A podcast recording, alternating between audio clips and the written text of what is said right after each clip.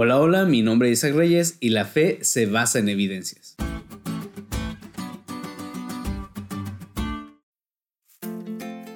En el tomo 1 del libro llamado Joyas de los Testimonios, página 582, se nos dice que los que deseen creer tendrán bastantes evidencias en qué basar su fe.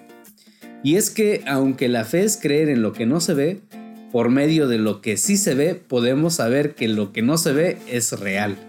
Y Dios nos da cada día suficientes evidencias sobre las cuales basar nuestra fe, como en el caso de Acaz. Veamos esto en la Biblia. Después de que Acaz eligió ser reconocido como hijo del rey de Asiria, Dios envió a Isaías con un mensaje sencillo y claro para él, a saber que unirse a Siria no era necesario, porque la coalición de Siria e Israel no perduraría ni prevalecería contra él. Sin embargo, Acaz decidió no creer, y por ello Dios le dijo por medio de Isaías que pidiera una señal en Isaías capítulo 7 versículo 11.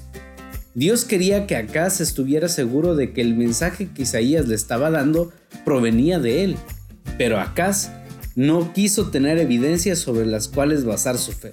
Y aún así, Dios decidió darle una señal para que su incredulidad no tuviese razón de ser. E Isaías capítulo 7 versículo 14 dice que la señal sería el nacimiento de un bebé, el cual se llamaría Emanuel.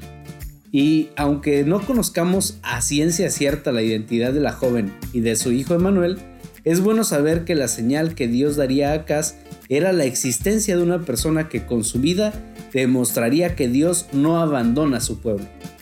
Dios pudo haber tratado de persuadir al rey Acaz con más argumentos, pero en lugar de eso decidió elegir a una persona cuya vida sería el recordatorio de su presencia entre los suyos.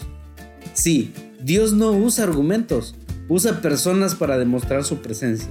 Y Emanuel se convirtió en una señal de que Dios seguía estando con su pueblo a pesar del error de Acaz.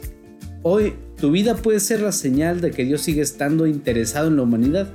Tu vida puede enseñar a quienes erran del camino que Dios sigue interesado en ellos.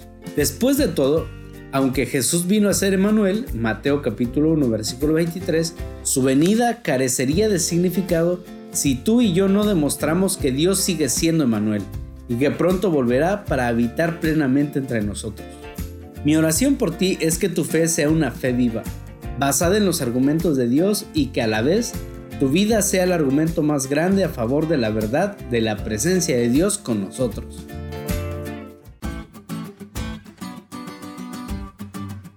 ¿Te diste cuenta lo cool que estuvo la lección? Recuerda estudiarla y compartir este podcast con todos tus amigos. Es todo por hoy, pero mañana tendremos otra oportunidad de estudiar juntos.